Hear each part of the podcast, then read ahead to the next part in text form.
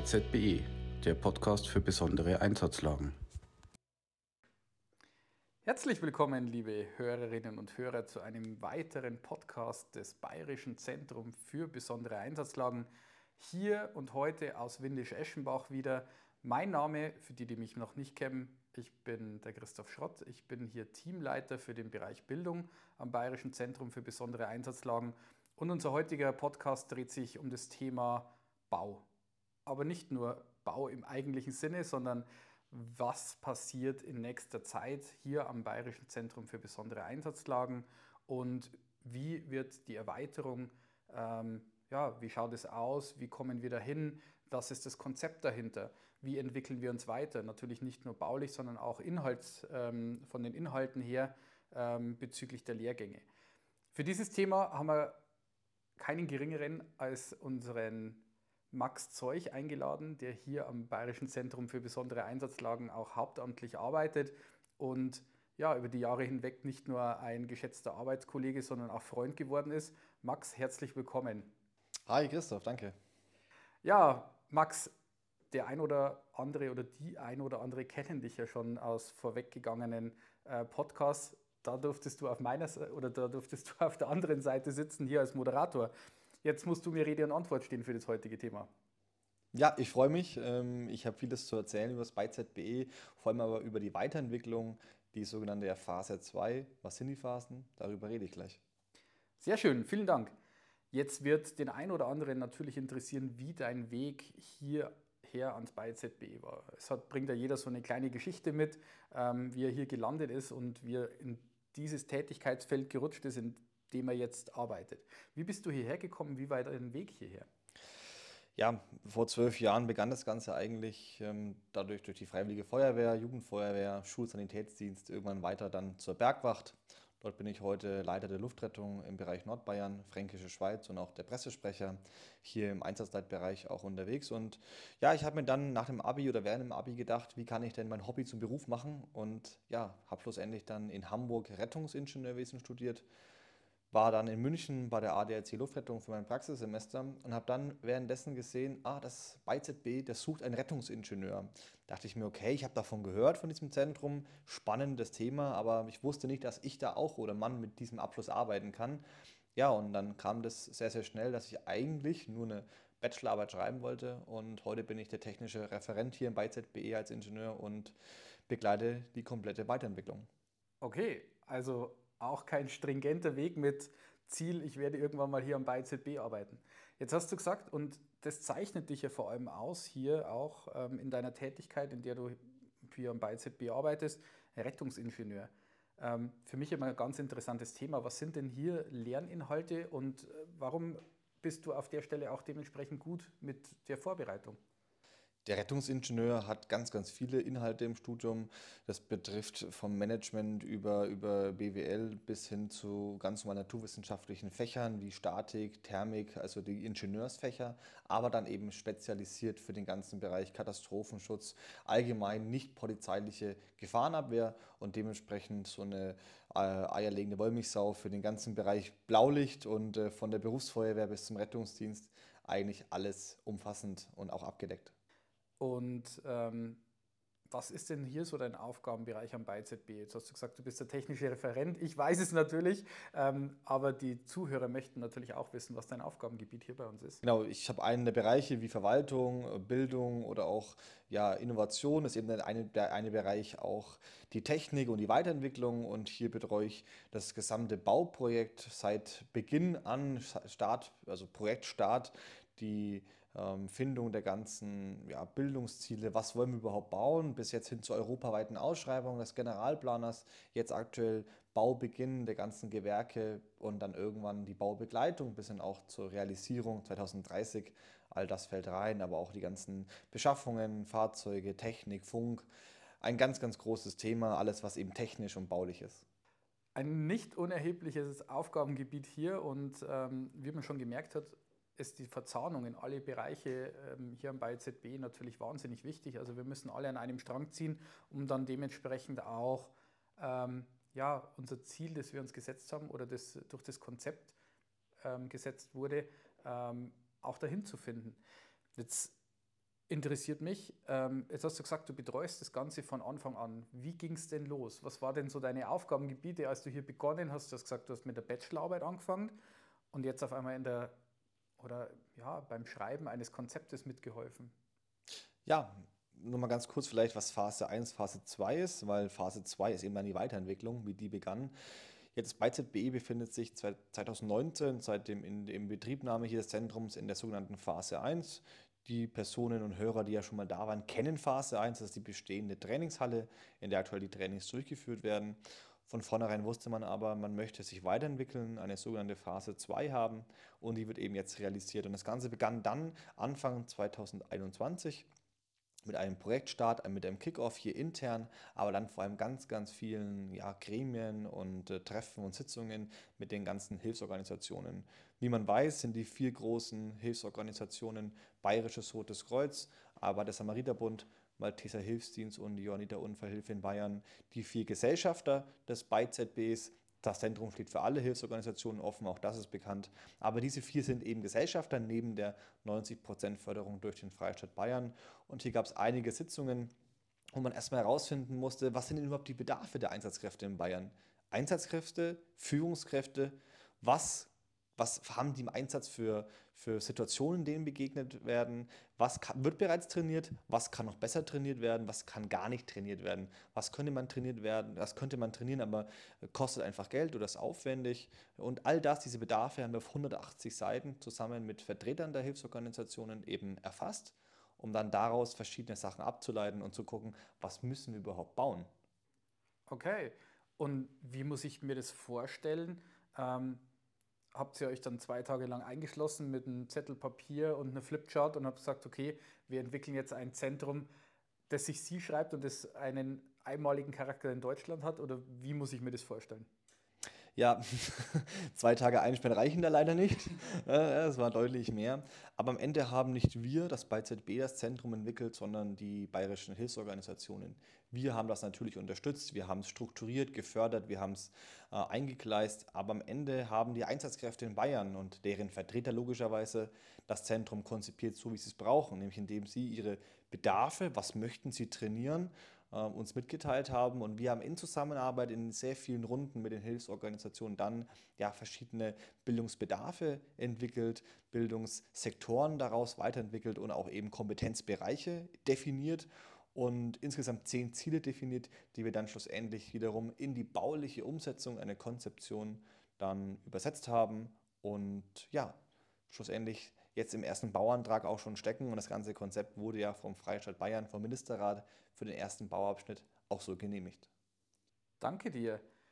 Jetzt nochmal kurz meine Frage. Also das heißt, es hat jeder Möglichkeit gehabt, hier mitzuwirken oder Vertreter der Hilfsorganisationen.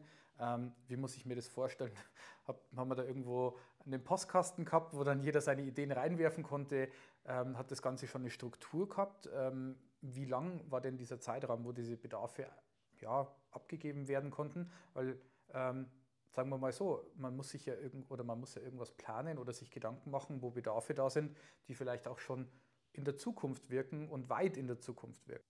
Definitiv. Das Ganze hat begonnen nicht ähm, damit, dass wir an die Führungskräfte getreten sind, an die Vertreter auf der bayerischen Ebene, sondern wir haben auch alle Einsatzkräften die Chance gegeben und auch Führungskräfte auf der ehrenamtlichen äh, Schiene, sich dazu beteiligen. Es gab eine Online-Umfrage an dem wir allen die Chance gegeben haben und alle waren herzlich eingeladen, hier mitzuwirken. Und bereits dort konnte man online seine Bedarfe für die Phase 2 abgeben, sich Ideen, Ideen mitteilen. Und aus dieser Sammlung von vielen Ideen und vielen Wünschen natürlich auch inklusive dann der ganzen Ausarbeitung, diese 180 Seiten Bedarfserhebung, wo wir übrigens nicht nur die vier Hilfsorganisationen befragt haben, sondern auch andere Einsatzkräfte, die zu uns kommen, sei es als Beispiel das THW oder auch die Wasserrettung, einfach, dass auch alle abgebildet werden. All die haben wir interviewt und ähm, all deren Bedarfe sind hier eingeflossen, damit alle Einsatzkräfte in Bayern, die dieses Zentrum nutzen möchten, auch bestmöglich dann daraus ihren Profit schlagen können. Hm.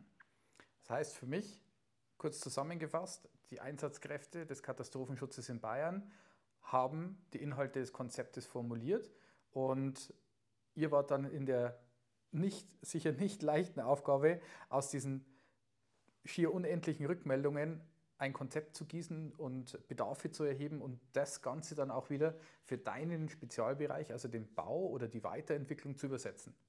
Ganz genau. Wir haben nur das, was eben die bayerischen Hilfs Einsatzkräfte und Hilfskräfte benötigen, umgesetzt.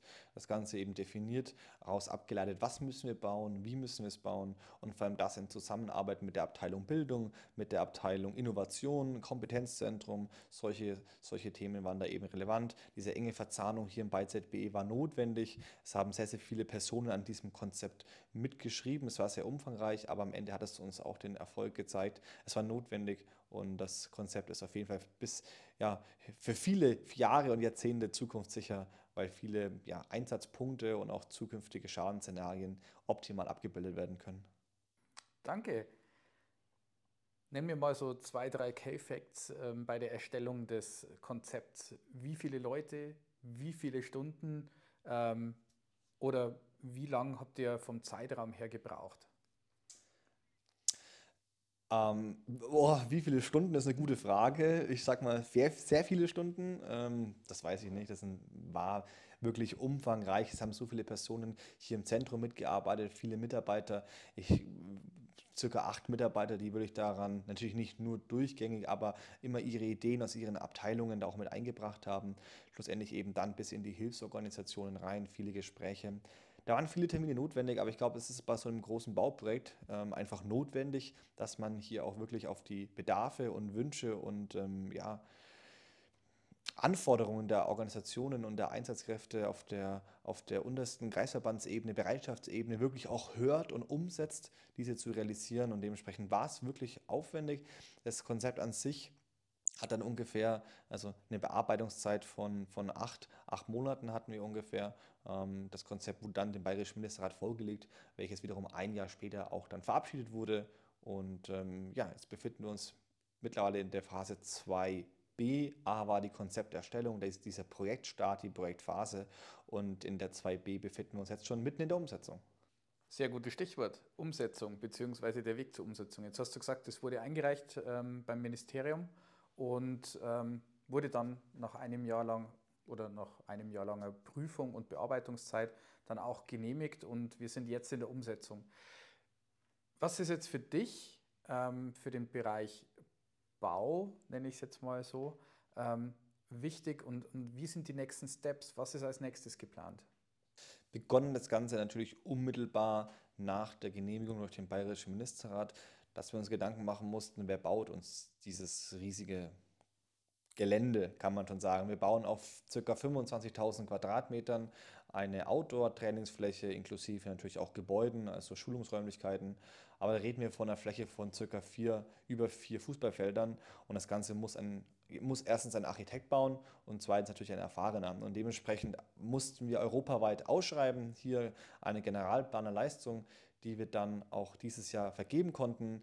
Ähm, wir sind darüber sehr froh auch, dass es der gleiche Architekt wie in der Phase 1 äh, wieder bekommen hat. Es war ein sehr, sehr umfangreiches Bewerbungsverfahren mit sehr vielen Stufen und Punktesystemen, ähm, die da reingespielt haben. Und genau, befinden uns hier mittlerweile wieder in der Ausarbeitung der nächsten Schritte. Insgesamt haben wir unsere Fläche in 15 Module aufgeteilt und strukturiert, sodass wir unterschiedliche eigene Bereiche haben, wo wir trainieren können. Ja, vielen Dank, lieber Max. Jetzt für die Einordnung ähm, für die Kollegen, die noch nicht hier bei unserem Zentrum waren. Wo befindet sich jetzt ähm, ja, die Erweiterung des Zentrums?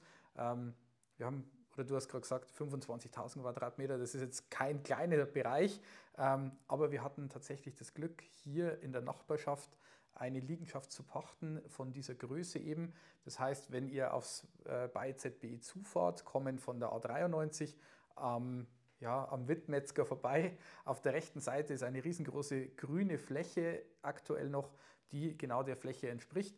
Und Jetzt haben wir aber nicht nur diese Liegenschaft gepachtet, sondern noch mehr, oder? Richtig. Wir haben unsere bestehende Phase 1. Wir haben diese große grüne Fläche, 25.000 Quadratmeter, wie du es bereits gesagt hast. Aber diese 15 Module inkludiert auch noch eine dritte Liegenschaft, die wir auch noch pachten konnten, auch in direkter Nähe direkt das Nachbargrundstück, also alles drei im Gewerbegebiet, ein Gewerbepark hier in Windisch-Eschenbach in Neuhaus, in jeweils mit 70 Meter Entfernung. Und dort wird auch noch mal ein weiteres Modul ja, entstehen. Und ja, willst du wissen, welche Module? ja, natürlich. Deswegen machen wir ja den Podcast. Wir wollen, oder beziehungsweise die Hörer interessiert ja brennend, was denn da jetzt kommt. Was entsteht da? Was wird da passieren? Gerne. ich, ich will euch da nicht alle auf die Folter spannen. Ich glaube, das ist so das Interessanteste. Was entsteht hier bei ZBE?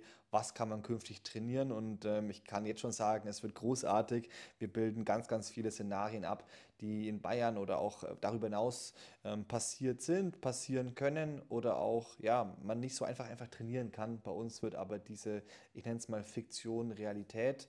Äh, es wird keine Realität, es wird aber real. Man kann es real trainieren man muss sagen, der Projektzeitraum, das wissen viele nicht, ist so, dass wir zwei Bauabschnitte haben. Das ganze Bauvorhaben soll bis 2030 abgeschlossen sein und eben in zwei Bauabschnitten. Der erste endet 2026 und der zweite Bauabschnitt beginnt dann 2027. Und dementsprechend sind hier verschiedene Module zugeteilt. Als Beispiel eben für den Bauabschnitt 1, jetzt beginnend haben wir ein paar Module. Unter anderem steht natürlich ein großes Hauptgebäude. Wir brauchen ja, Schulungsräumlichkeiten, Umkleidebereiche, Duschen, aber auch Fahrzeughallen, eine Werkstatt, Lagermöglichkeiten bis hin eben ja, zu Büromöglichkeiten für unsere eigenen Mitarbeiter. Die Büroflächen hier reichen ja jetzt demnächst auch nicht mehr aus. Ein Aufwuchssystem auch hier im Rahmen der Mitarbeiter benötigt mehr Platz. So ein Hauptgebäude inklusive einer Verpflegung, einer Mensa, wird hier entstehen, aber unter anderem auch andere Gebäude wie eine zerstörte Infrastruktur, ein Bahnhofsvorplatz, eine Bahnstrecke oder auch ein urbaner Raum, bis hin dann zur dritten Liegenschaft, nämlich dem Modul 2. Und das wird ein, ja, auch ein Multifunktionshaus werden, so haben wir es genannt, mit dem Schwerpunkt des klinischen und des pflegerischen Settings. Und ähm, ja, wir sind gespannt. Das heißt, ein riesengroßes Trainingszentrum mit multifunktioneller Nutzung, nicht nur ja, auf dem Boden würde ich es mal nennen, sondern auch auf Gewässerflächen, ähm, nicht nur auf festen Untergrund, sondern auch auf bewegten Untergrund. Ähm, cool. Jetzt haben wir gesagt, oder beziehungsweise jetzt hast du gesagt, es kommt ein Trümmerfeld. Wie ist denn die Herangehensweise? Wie plant man denn ein Trümmerfeld oder wie kommt man auf die Idee, ein Trümmerfeld zu bauen? Richtig, das Modul 6, zerstörte Infrastruktur, beinhaltet unter anderem ein Trümmerfeld, aber das ist nicht alles.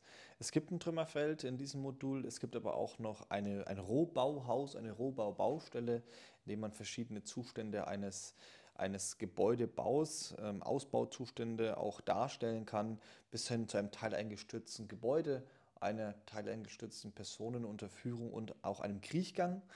Und ja, du hast schon gesagt, das Trümmerfeld ist ein Bestandteil davon. Und warum überhaupt das Ganze? Verschiedene Szenarien wie Erdbeben, Bombenanschläge, aber auch Hochwasser, wir hatten das, diesen Fall eben im Ahrtal ganz speziell, führen dazu, dass sich unsere Einsatzkräfte auf neue Szenarien vorbereiten müssen, trainieren müssen. Und ähm, man hat jetzt nicht überall mal rund hinter, irgendwie hinterm Haus eine Trümmerfläche, in diesem Stil zumindest nicht, in diesem Umfang, in dieser Größe.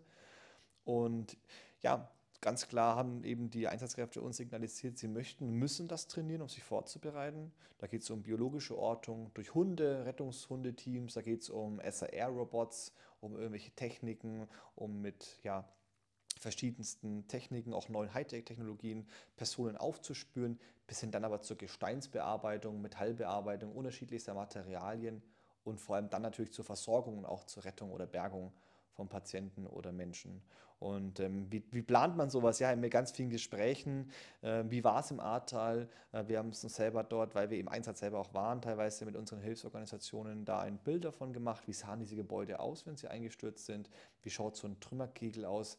Haben dann aber auch oder greifen da auch auf anerkannte Trümmerexperten zurück, die da auch schon Konzepte geschrieben haben. Und wir versuchen hier natürlich auch sämtliche Bedarfe der Hilfsorganisationen, aber vor allem auch speziell der Hundestaffeln ähm, umzusetzen, wie beispielsweise verschiedene Verstecke, unterschiedliche Verstecke in Tiefen, unterschiedlichen Tiefen auch bis hin zu Gasaustritt, zu irgendwelchen olfaktorischen Immersionen, ähm, ja, unterschiedlichste Wärmequellen, Geruchsquellen. Also wirklich ein, ein großes, multifaktuell ausgearbeitetes Trümmerfeld. Danke dir. Kommen wir kurz zu dem ja, zu der Thematik Verzahnung zwischen Bedarfe, die die Bildung formuliert und die du ja dann dankensweise, äh, dankenswerterweise umsetzt oder umsetzen musst. Ähm, jetzt ist es von, von Seiten der Bildung so, dass wir die Bedarfe, die wir detektiert haben oder die durch die Einsatzkräfte des Katastrophenschutzes ähm, festgelegt wurden, ähm, ja, in Trainingsszenarien umsetzen, beziehungsweise in Lerninhalte und Lernziele formulieren. Und jetzt, wie funktioniert es dann, dass es dann in eine, in eine Bauplanung übersetzt wird? Ja, das passiert dadurch, dass das BeiZB in enger Zusammenarbeit mit der Arbeitsgemeinschaft Bevölkerungsschutz, also der AGBVS, eben ein sehr, sehr umfangreiches Konzept erstellt hat und hier schon ganz genau definiert hat, was müssen wir bauen, also welche, welche Module. Und dann im Rahmen dieser Modulplanung gehen wir jetzt in Zusammenarbeit mit dem Generalplaner, also dem Architekten und seinem Team, aber vor allem dann mit speziellen Partnern auch und vor allem Experten. Das heißt, bei der Bahnstrecke, wenn man einen, einen Bahnhof errichten möchte, eine Bahnstrecke mit Bahnübergang, einem umgestützten Waggon oder auch einem Bahndamm, da braucht man Experten. Und das ist das Beispiel die Deutsche Bahn. So, wir haben die Deutsche Bahn als Partner, die uns hier unterstützt, wie man so eine Bahnstrecke realistisch auch ja, entwickelt und vor allem baut.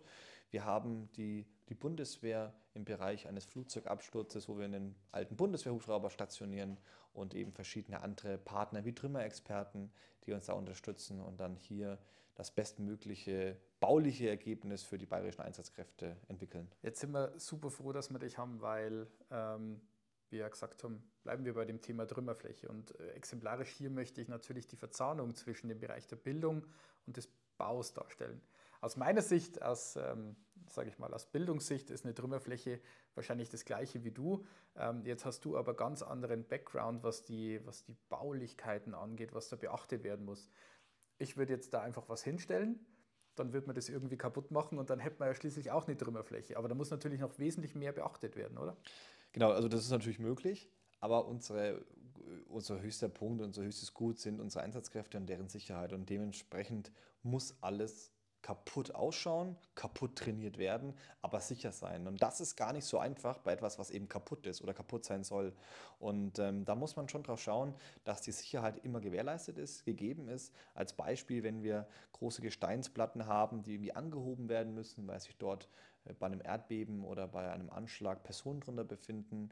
Dann trainiert es die Feuerwehr als Beispiel oder das THW mit Hebekisten oder hydraulischen Geräten. Die werden auch untergebaut mit Holz als Beispiel, aber wir wollen da nochmal eine dritte Barriere, dass wir das Ganze hydraulisch oder mit Kettenzügen, wie auch immer, eben nochmal sichern. Nur als kleines Beispiel, denn uns ist die Sicherheit ganz, ganz wichtig und dementsprechend können wir leider kein Gebäude bauen und es dann einreißen. Da hätten wir Probleme auch mit der Statik, sondern wir bauen das einfach kaputt. Wir bauen es, aber so, dass es kaputt und real kaputt ausschaut. Und zwar so, wie es eben nach einem Erdbeben oder nach einem Hochwasser auch ausschaut. Alles wirklich realistisch, aber eben nicht real. Real ist es wirklich außen, bei uns ist es realistisch nachgebaut. Aber sicher. Das ist, die, das ist der, genau der wichtige Punkt. Ähm, wir können hier eine geschützte Umgebung bieten am Zentrum und wir können mit den Einsatzkräften ja, gefährliche Szenarien trainieren, ohne dass sie für die Einsatzkräfte wirklich gefährlich sind. Max, mit Blick auf die Uhr danke ich dir schon mal für deine Zeit heute und ähm, dass du uns schon, also dass du uns diesen Einblick geben konntest in was passiert demnächst im, im bei EZB und was wird als nächstes umgesetzt. Ich habe noch viele, viele, viele Fragen an dich. Ähm, infolgedessen die anderen Referenten, die frage ich immer, ob sie zur Verfügung stehen und nochmal den zweiten Teil von diesem Podcast machen. Ähm, ich schaue in deine Richtung und du nickst zustimmend, also bei dir setze ich es mal voraus, ähm, weil ich glaube, es ist wichtig und oder ich weiß, dass es wichtig ist, dass wir die Kollegen und Kolleginnen des ähm, Katastrophenschutzes hier in Bayern ja auch mitnehmen und weiterhin mitnehmen in die Entwicklung des Zentrums, weil die Bedarfe wurden ja schon von Ihnen formuliert und ähm, ich glaube, es ist wichtig, dass die Leute einfach mit dranbleiben und auch ähm, hier Informationen kriegen. Ich mache jetzt mal einen Werbeblock in, in der Richtung oder in, in, eigener Richtung ja, vom Bayerischen Zentrum für besondere Einsatzlagen. Es wird auch einen Baublock geben oder es gibt einen Baublock, ähm, wo man sich dann auch ja, Wochen bzw. Monat aktuell ähm, Informationen holen kann, wie denn der aktuelle Stand des Zentrums ist, was denn da passiert, was denn da auch kommt. Das Ganze natürlich auch beeinflusst von welche Lehrgänge werden hier stattfinden. Max, Vielen herzlichen Dank für deine ersten Ausführungen in der ersten Folge des Podcasts des Bayerischen Zentrums für besondere Einsatzlagen mit dem Thema Bau und Erweiterung. Danke dir. Gerne, danke Christoph. Ähm, gerne komm auf mich zu für eine, für eine neue Folge. Mir ist aber ganz wichtig, die Bedarfe, die stehen niemals. Also liebe Hörerinnen und Hörer, liebe Einsatzkräfte in Bayern, solltet ihr weitere Bedarfe, Fragen haben, dann wendet euch an uns info.byzbe.de. Ihr erreicht hier dann auch ganz schnell unser Bauteam, unser Projektmanagement-Team. Wir stehen euch da für sämtliche Fragen und Anregungen immer zur Verfügung und freuen uns vor allem auf Input und eben Bedarfe. Sehr schön, jetzt hat der Max nämlich den Werbeblock von mir schon vorweggenommen. Da sieht man mal wieder, dass sich hier die beiden Bereiche Bau und Bildung maßgeblich ergänzen. Danke dir, Max. Danke euch fürs Zuhören. Ich freue mich aufs nächste Mal und genau, wir sehen uns nicht das nächste Mal, sondern wir hören uns das nächste Mal. Bis dann. Ciao. Ciao.